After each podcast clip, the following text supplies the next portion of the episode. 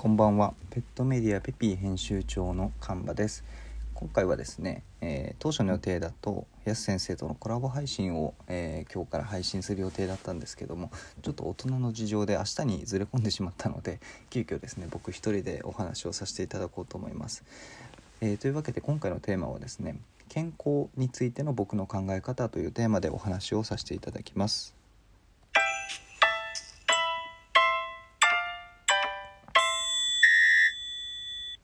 よろしくお願いします、えー、健康についてですね、えー、日頃すごく考える機会が多くてですね。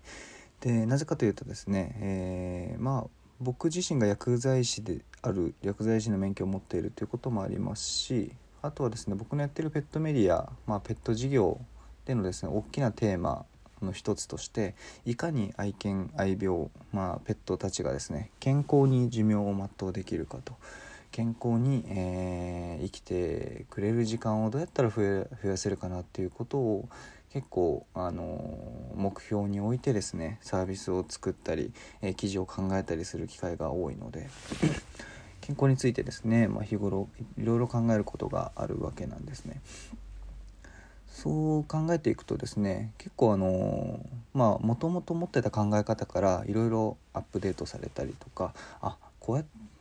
ここら辺はちょっと抜けてた観点だなみたいなのが、えー、徐々に徐々にですね分かってきているところでもあるのでそちらをですね今回は、えー、皆さんにご共有してみようかなというふうに思います。えー、そもそも健康って何なのかっていうお話はですね、え WHO という世界保健機関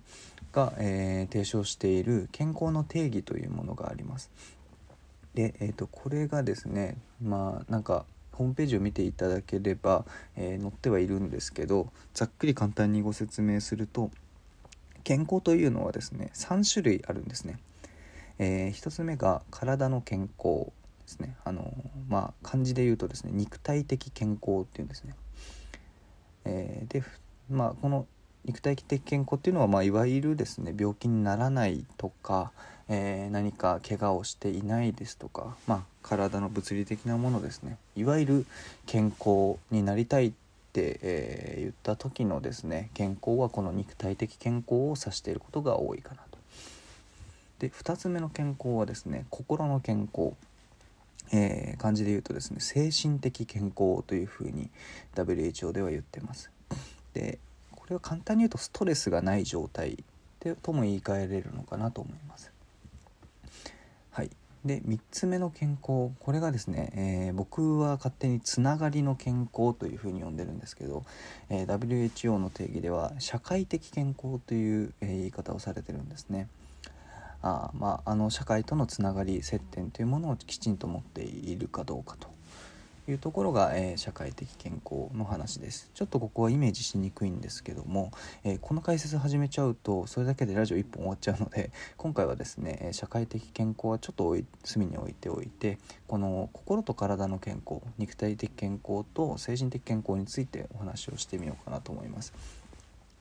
で、えー、WHO が言ってるのはですねこの3種類の健康それぞれバランスよく育むことで健康寿命が延びると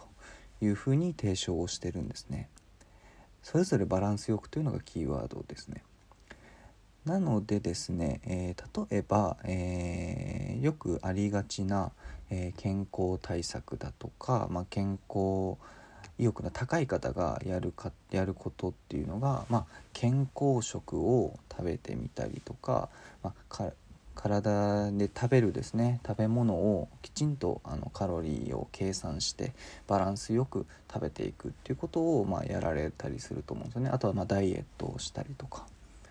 で、えっと、このこと自体全く、えー、僕には疑いがないというか、えー、否定する気も全くないですし肉体的健康を高めるという意味では、まあ、正しいのかな。今のところ正しいんだろうなというふうにも思っています。ただですね良くないなと思っているのがこの、まあ、健康食を中心に食生活を組み立てるとかあとダイエットを短期間でやるっていうことによってですね、えー、もし自分がストレスを感じてしまうということがもしあるのであればそれは、えーと、あまり良くないんだろうなと思っています。で、えー、なぜかというとですね、え健康には3種類の定義があって肉体的健康と精神的健康両方が、えー、高まるようなことをしてあげないと、えー、片方だけ上がって片方だけが下がっているとまあ相殺されるじゃないですけどあまり健康寿命は伸びないんじゃないかと思ってるからなんですね。具体的にですねあの、まあ、健康食例えば1ヶ月間で何キロ痩せるというダイエットを無理してやってですねで多大な自分はそれによってストレスをめちゃくちゃ抱えているとなると、えー、肉体的健康は満たされているんですけど精神的健康が、えー、すり減ってしまっていると。なので一つだけ上げて、えー、もう片方下がっている状態ですね。これをですね言い換えると僕的にはえー、タバコを吸っている方例えばがいてでなぜ吸ってるかというとストレスを日々感じるからと。でタバコを吸うことでストレスを感じなくなるストレスを感じないようにタバコを吸っているという方と、えー、健康食ダイエットをして、えー、ストレスを感じている方って全く同じに見えるんですね。つまりですね、えー、健康食ダイエットを、まあ、必死にやってストレスを感じちゃってる状態は、えー、肉体的健康は満たされて精神的健康はすり減っていると。逆にですねストレスを感じないようにタバコを吸ってる人はですね、えー、肉体的健康はすり減ってしまってますねタバコを吸うことによって。ただ精神的健康は、え満たされていますね。どちらか一方が満たされてどちらか一方が、えー、すり減っているという意味では両者は全く同じことをしてるんじゃないかなと僕的には思っています。でこちらはですねあのペットについても同じことが言えるかなと僕は思っていまして、えー、例えばですねそのまあ肉体的健康で簡単に言うのはドッグフードとかですね例えば、えー、愛犬がドッグフードを、まあ、日頃食べていますと。で、えー、まあ、中にはですね原材料にこだわっているものやいろいろなドッグフードの種類があるので、まあ、大きくですね質の良いドッグフードと質の悪いドッグフードがあるとしましょう。で、えー、愛犬は全くストレスが食生活にストレスがないむしろ食事を楽しんでくれていると